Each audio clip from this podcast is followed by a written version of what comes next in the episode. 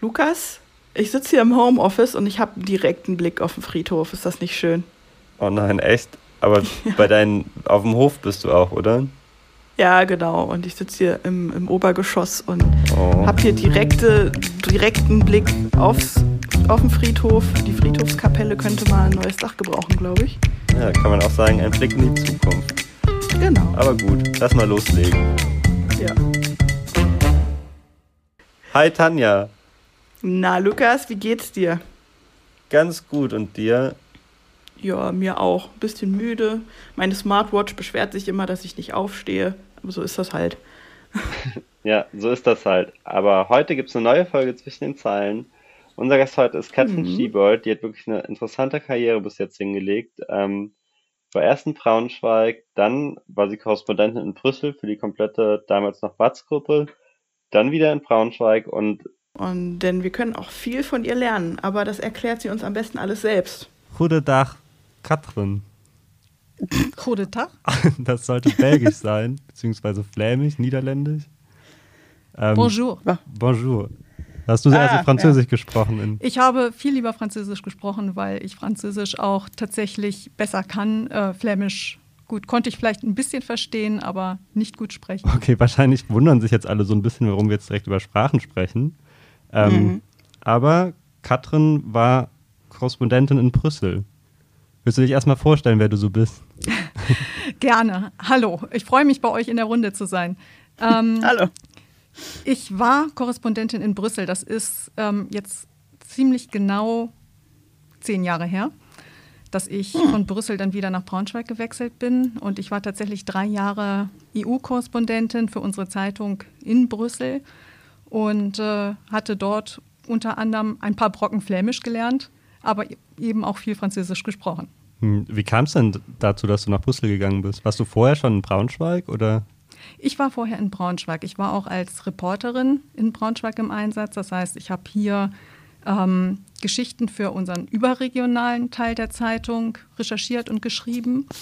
Und ähm, dann kam eines Tages unser damaliger Chefredakteur ähm, Paul Josef Raue auf mich zu und fragte, ob ich denn nicht Lust hätte, nach Brüssel zu wechseln. Denn damals, ähm, die Zeitung gehörte schon zur, damals hieß sie noch Watz-Gruppe, ähm, hatte die Watz-Gruppe ein Büro in Brüssel eröffnet, ähm, das Reporter und Redakteure aus allen Zeitungen unter einem Dach vereinte.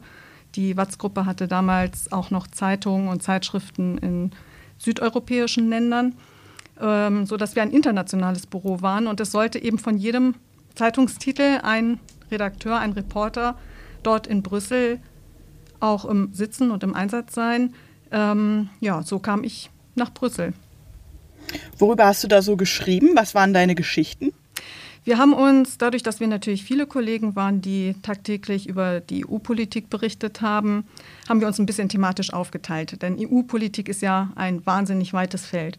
Also da hat man eben von der Asylpolitik über ja, innenpolitische Dinge, außenpolitische ähm, Geschichten und äh, auch tatsächlich, wir waren auch Belgien-Korrespondenten, darf man auch nicht vergessen, also auch Sachen, die gar nicht unbedingt was mit der EU zu tun hatten, sondern auf das Land bezogen waren, dann bearbeitet. Ähm, und ich war zuständig dann für den Bereich, so hatten wir uns geeinigt, Innenpolitik. Man denkt so EU-Innenpolitik, was ist das denn? Aber das waren tatsächlich alles ähm, Fälle, die, wo sich um, um die Themen Terrorismus, ähm, Asylpolitik, Sicherheit, ähm, Außengrenzen, das drehte sich alles dann darum. Und ähm, war auch zuständig für den EuGH, also den Europäischen Gerichtshof in Luxemburg und äh, dann noch so im Grunde genommen für ein bisschen das, was wir das Bunte nannten, also Sozialpolitik. Und äh, dann eben auch alles, was dann eben das Bunte in Belgien umfasste, halt Comics. Also das ja. Belgien ist ja Hauptstadt der, der Comics, Tim und Struppi, ja. genau. Die äh, mhm. kommen ja aus Belgien. Ja, das war so mein, mhm. mein Themengebiet. Wie bist du nach Brüssel gekommen? Hast du äh, ein Volontariat im Lokaljournalismus gemacht?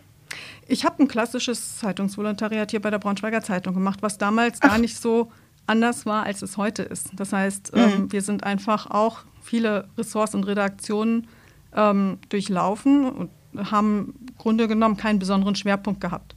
Ich bin dann aber nach meinem Volontariat ähm, direkt in die Politikredaktion gerutscht und habe quasi mein, ja, mein erstes Jahr als Redakteurin eben auch in der Politikredaktion verbracht und mhm. wurde dann eben auch so politische Reporterin. Insofern war natürlich ein Febel da für politische Themen und auch entsprechende Erfahrungen. Und was mir noch zugute kam, ich habe Anglistik und Romanistik studiert.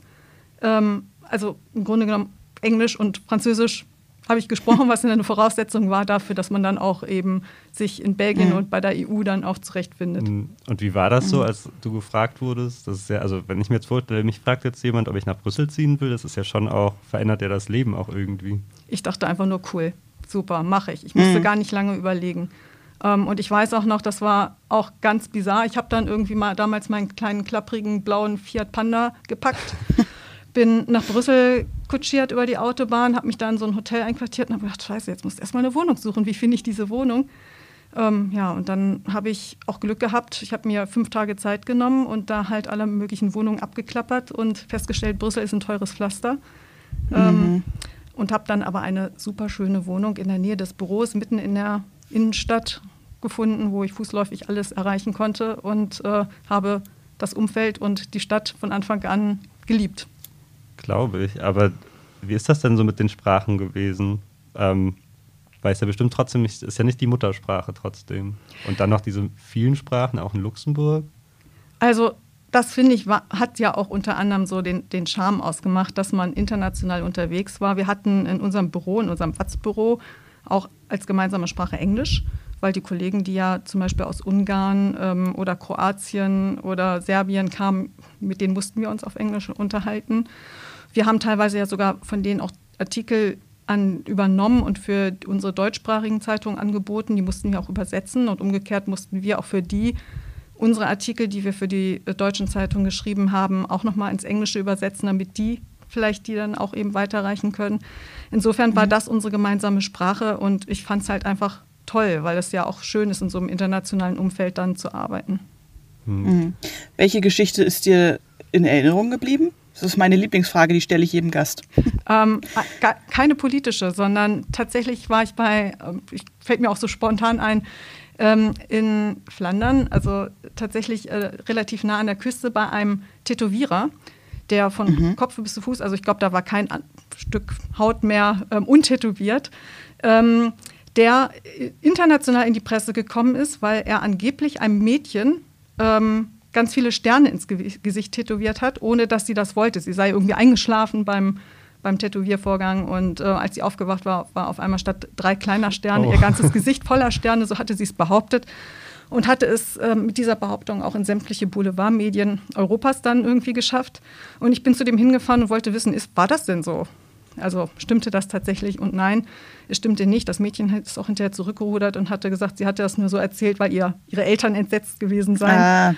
Ähm, mhm. Und dann einfach ein bisschen übertrieben. Aber der Typ war halt einfach schräg. Und äh, davon ganz abgesehen, dass er auch wild aussah, weil bis auf eben, also tätowiert von oben bis unten, aber auch noch voll gepierst. Also war halt ein interessanter Typ und er hatte mir dann eben so seine Geschichte erzählt und die ist mir, das ist mir so in Erinnerung geblieben. Mhm. Mhm. Und was ist dir so von, von deiner Auslandserfahrung in Erinnerung geblieben? Ich meine, das Bier ist ja bekannt in Belgien. Ja, das Bier ist die bekannt. Waffeln. Genau, das Bier und die Waffeln. Das Bier ähm, gönne ich mir auch ab und zu heute noch mal gerne. Ähm, so ein schönes belgisches Bier, weil mich das auch noch so, so an die Zeit erinnert.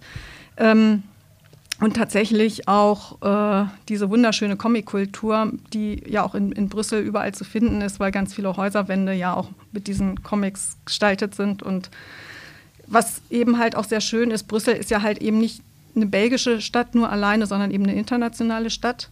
Ähm, und das ist mir halt auch in Erinnerung geblieben. Diese tolle Zusammenarbeit über diese verschiedenen ähm, Nationalitäten hinweg. Ähm, und das ist auch etwas, was man so erfahrungsgemäß mitnimmt, ähm, weil man merkt, so diese Teamarbeit mit vielen verschiedenen ähm, ja, Charakteren, aber eben auch Sichtweisen, die, mit denen man da auch zu tun hatte, das ist etwas, was man, finde ich, auch so gut mitnehmen kann. Ähm, und die Erfahrung möchte ich nicht missen. Hm. Du hast ja gesagt, du bist vor zehn Jahren wiedergekehrt. Ähm, wie, worüber schreibst du denn jetzt, oder anders gefragt, worüber hast du in den vergangenen Jahren so schwerpunktmäßig geschrieben, wieder in Braunschweig? Also hier sind Schwerpunkte ähm, so Bereich Gesundheit, ähm, Gesundheitspolitik. Ich habe dann auch, was ich wahrscheinlich mitgenommen habe aus Belgien, eben auch, vom, was, was das Wissen anbelangt, natürlich auch die Kontakte und auch das Interesse ist der ganze Bereich Terrorismus. Ich habe dann hier viel geschrieben, als es losging ähm, mit äh, Islamischer Staat und dass dann hier auch viele von Deutschland aus ähm, nach Syrien und in den Irak in den Krieg gezogen sind, um den Islamischen Staat zu unterstützen mich um dieses Thema hier gekümmert, also Salafismus auch in, in Braunschweig und in der Region und äh, habe ja dann hier auch diesen Mammutprozess, ähm, diesen Hildesheimer Prediger Abu Wallah ähm, mit mhm. betreut und ganz intensiv verfolgt. Das waren Themen, die ich sehr lange betreut habe. Ähm, dann im Grunde genommen auch manche sehr so persönliche Reportagen und Geschichten, die ich eigentlich am liebsten mache. Also zum Beispiel fehlt mir ein, ähm, zu unserer Aktion Goldenes Herz, wo wir ja immer bestimmte ähm, Organisationen und Vereine unterstützen. Ähm, da haben wir immer eine Weihnachtsreportage, wo man mal so ein Thema sich rausgreift und ähm, dann tatsächlich mal ganz nah rangeht. Und da hatte ich vor zwei Jahren über ein ähm, Mädchen geschrieben, die an einer unheilbaren Stoffwechselkrankheit leidet und äh, von einem Hospiz betreut wird. Das ist mir sehr unter die Haut gegangen. Ähm, und das habe ich zum Beispiel, das ist, wo ich sage, das ist auch mit einer meiner, ja, was heißt die besten Reportagen geworden, aber so, mhm. wo man weiß, so, das hat einen irgendwie mitgenommen und da ist man irgendwie auch richtig, richtig dicht dran gekommen. Mhm. Und das sind so die mhm. Themen, die ich eigentlich nach wie vor auch noch am liebsten dann mhm. mache. Und wie bist du denn dann mhm. eigentlich von Brüssel nach Braunschweig zurückgekommen? Also jetzt nicht ähm. mit diesem Fiat, sondern warum? Dann ja, der Fiat wurde irgendwann ein Golf und älter, aber also insofern und mit dem bin ich dann auch zurückgefahren. Ähm, warum ich zurückgekommen bin, das Büro wurde aufgelöst.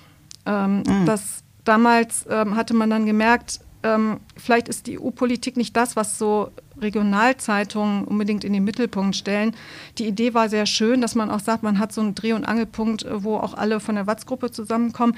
Das ist dann ja auch umgestellt worden und daraus, äh, jetzt haben wir eine Zentralredaktion in Berlin, ähm, mhm. die ähm, ja eben alle ähm, Zeitungen der Funke Mediengruppe auch mit Themen beliefert. Das war davor eben so ein bisschen so die Idee auch ähnlich eben auf Brüssel gestülpt. Mhm. Und insofern war, gab es da eine Umstellung. Und ähm, ja, so bin ich eigentlich wieder dann zurück nach Braunschweig gekommen und habe dann eben weiter als Reporterin dann in Braunschweig gearbeitet. Mhm. Und wenn mhm. dich jetzt so jemand fragen würde, ob du nochmal nach Brüssel oder Luxemburg oder wohin auch immer gehen würdest, könntest du dir das nochmal vorstellen? Auf jeden Fall. Jetzt ist es ein bisschen schwieriger, weil inzwischen auch noch zwei kleine Kinder dazugekommen sind. Äh, und das ist natürlich dann ähm, schwieriger zu sagen, man verpflanzt sein privates Umfeld mal eben kurz ins Ausland. Ähm, aber also vom Pro Grundgedanken her ja sofort, ähm, einfach weil ich es aber auch liebe, ins Ausland zu gehen und ähm, im Ausland unterwegs zu sein. Ähm, also vom Prinzip her ja, praktisch ist es immer noch eine andere Sache. Und wir müssen jetzt ja auch mal ganz ehrlich sagen, dass Tanja und ich, wir würden jetzt hier nicht sitzen ohne dich heute. Ähm, oh. Weil Katrin ist gleichzeitig unsere Volo-Betreuerin und hat uns damals hm. eingestellt. Ähm, was machst du denn da so? Als Volo-Betreuerin? Ähm, ja, ich kümmere mich, also was heißt hier kümmere mich, das klingt so ein bisschen mütterlich, nein, so meine ich es natürlich nicht, ähm, sondern ähm, ich koordiniere so die, die bisschen die Ausbildung im Haus. Also wir haben ähm, ja jedes Jahr ähm, Volontäre, die hier ihre Ausbildung beginnen. Und ähm, da geht es zum einen wirklich um ganz organisatorische Fragen, wie wo die Volontäre in welcher Redaktion wann eingesetzt sind, aber es geht eben auch darum, ähm, so ein bisschen die, die Fäden zusammenzuhalten, so ein bisschen sich auch um die Schulung zu kümmern im Haus. Und ähm, wir haben eine wöchentliche, das wisst ihr ja eigentlich besser als ich, eine wöchentliche Seite, ähm, Zukunft jetzt. Also wenn ich jetzt mal an die Zeitung denke, die natürlich laufen die Artikel dann eben auch auf unseren Portalen. Ähm, die die Volontäre ja selber gestalten und ähm, selber Themen suchen und schreiben. Das ähm, betreue ich dann mit. Und ähm, ja, und ich finde es eben ganz wunderbar und hoffe auch, dass wir das zunehmend irgendwie auch noch, noch mehr machen können, mit so tollen Projekten dann an den Start zu gehen, wie das, was ihr jetzt gerade macht, eben ein Podcast und ähm, der einen Blick hinter die Kulissen ermöglicht. Und ähm, freue mich eben darauf, dass wir sagen, ja, da geht die Reise hin, dass wir mehr solcher Projekte machen müssen, gut auf gute Ideen und Themen. Und die vielleicht das ein bisschen mit zu fördern und zu entwickeln, das sehe ich dann auch als meine Aufgabe an. Hm, cool. Ja, ähm, Katrin, du sagst, also man hörte es ja schon raus, vor zehn Jahren bist du aus Brüssel zurückgekommen, du hattest vorher schon Berufserfahrung. Was würdest du sagen, was hat sich seit der Jahrtausendwende im Journalismus geändert und wo geht die Reise hin? Und das ist seit der Jahrtausendwende hat sich mega viel geändert. Das ist ähm, ja dann schon ziemlich lange her. Also als ich angefangen habe als Volontärin, habe ich noch ähm, eine Zeitungsseite auf Papier gespiegelt sozusagen und mhm. das wurde dann gefaxt, äh, damit sie dann anderswo zusammengesetzt wird. Ähm, mittlerweile, wie gesagt, haben wir ja ganz andere Redaktionssysteme und mittlerweile sind wir mittendrin, aber in einer viel schnelleren Geschwindigkeit noch als vor einigen Jahren dieser Umstellung natürlich von der guten alten Printzeitung ähm, auf ähm, online. Und äh, ich denke, das ist etwas, wo wir sagen, leider sagen müssen, Print wird immer weniger. Wir werden auf jeden Fall uns noch viel, viel mehr um ähm, online kümmern müssen. Und ähm, dann um die Frage, wie wir eben darüber Leser erreichen. Ähm, und das ist ja gerade eben so mit einer der größten Umbrüche, würde ich sagen, in der, im Journalismus, der in diesen Jahren, in dieser Zeit jetzt ähm, passiert. Und unheimlich spannend, auch diesen, diesen Prozess dann mit, mit zu begleiten zu dürfen. Hm, wenn du sagst, früher wurden die Seiten noch gefaxt, wie war das denn von Brüssel aus? Nein, da wurde es nicht. da haben wir nicht mehr gefaxt. Also ich war von 2007 bis 2010 in Brüssel. Da, so. ähm, ich wollte gerade fragen, wie lange warst du in Brüssel? Aber nee, ist okay. Da ja. fand der Austausch tatsächlich ähm, dann doch schon auch weitestgehend digital dann statt. Ja. Aber ich finde, man mhm. merkt auch manchmal, also man vergisst manchmal, wie schnell die Zeit auch vergeht. Haben wir überhaupt noch ein Faxgerät? Ich glaube nicht, ne? Habe ich auch noch nicht gesehen. Ähm, nee. Doch, das ist mit im Drucker integriert. Ach so, okay, gut. Es ich habe es nur noch nie gebraucht. Ja. Nee, Ach, Faxgeräte sind sowieso ganz komisch. Ganz, ganz komisch, dass das jeder auch noch haben muss irgendwie, aber keiner benutzt es und ja, ich verschicke lieber E-Mails. Naja. Ja, auch wenn man sich vorstellt, wie wir früher, als ich aufgewachsen bin, da gab es ja auch noch keine Handys und noch kein Internet. Da musste man sich mit einem Modem einwählen, was dann super laut war und dann konnte bei uns im Haus niemand telefonieren. Ja, ähm, glaub, musste man sich noch miteinander unterhalten. Also nee. ich finde deinen Lebenslauf sehr äh, beeindruckend, denn du hast ja gesagt, du hast insofern klassisches Volontariat durchlaufen, als dass du auch in Lokalredaktionen warst, hier mal warst, da mal warst und deine Stärken dann auch berücksichtigt worden sind. Also du sagtest dann, du hast so die politische Schiene eingeschlagen und äh, für mich persönlich ist das sehr motivierend, auch zu hören, dass man so, wenn man Volo macht bei der Braunschweiger Zeitung zum Beispiel, gibt ja noch viele andere, aber dass man nicht unbedingt dann in der Lokalredaktion angestellt wird, sondern auch wirklich nach seinen Talenten und Stärken agieren kann, äh, ja, agieren kann und wirklich alles offen ist. Das mag ich an dem Beruf. Das finde ich ja auch total wichtig, weil jeder Mensch ja auch anders ist und jeder Mensch andere Fähigkeiten und Stärken mitbringt. Und ich glaube, es wäre auch völlig falsch, ähm, nicht dann irgendwie später drauf zu schauen, wo genau in welche Richtung dann jemand marschiert und das nicht zu unterstützen, weil also wenn, wenn jemand zum Beispiel ähm, meint, äh, er ist in der Lokalredaktion völlig falsch aufgehoben, was jetzt bei mir nicht der Fall gewesen wäre, weil ich auch gerne in Lokalredaktion arbeite oder gearbeitet hätte, ähm, aber äh, so, wenn man merkt, es geht halt gar nicht, ihn da einfach einzusetzen, wäre eben grundverkehrt. Genauso auszusagen, jemand, der nicht online-affin ist, den steckt man nicht in die Online-Redaktion. Also man muss schon immer natürlich genau gucken, was passt zu jemandem. Ja, mhm. aber du hast ja jetzt auch einfach dann immer so richtig heftige Sachen irgendwie gemacht. So von Brüssel aus hast du ja wahrscheinlich die ganze Gruppe beliefert, oder? Genau, wir haben uns dann ja, weil wir uns ja Schwerpunkte gesucht haben, thematisch ja aufgeteilt, sodass jeder auch tatsächlich für alle dann geliefert hat. Also ähm, im Grunde genommen dann eben nicht, habe ich nicht nur für die Braunschweiger Zeitung geschrieben, sondern eben auch für, für andere. Und umgekehrt war mhm. das ja bei den Kollegen dann auch der Fall. Ja, und das hat sich jetzt ja aber auch nicht komplett geändert, oder? Wenn du jetzt so einen großen Prozess machst wie Abu Walla. Ja, das war natürlich etwas, was von bundesweiter Bedeutung war. Und ähm, da hatten wir uns auch mit der Zentralredaktion natürlich verständigt, dass wir dann auch, als das Urteil zum Beispiel ähm, gesprochen wurde, dass natürlich von uns aus oder ich dann auch für die anderen Titel dann eben auch schreibe. Hm, aber macht das für dich einen Unterschied, ob du weißt, dass es für alle Titel erscheint oder ob es nur bei uns erscheint? Nein, das macht inhaltlich überhaupt keinen Unterschied. Es ist tatsächlich einfach nur, hängt mit Textlängen und äh, sowas dann zusammen, ähm, dass man mehrere Versionen dann schreiben muss, einfach weil einige dann nicht ähm, einen ganz langen Text mitnehmen können, sondern nur einen etwas kürzeren. Aber inhaltlich macht das für mich keinen Unterschied. Ja, das klingt interessant und ich, ich finde es auch beeindruckend. Ein, also eine Geschichte, die mir auch besonders jetzt immer in den Kopf kommt, ist die der ermordeten Schöningerin. Da hast du ja auch drüber geschrieben, die in der Weser gefunden wurde. Ähm, Link packe ich in die Show Notes nachher.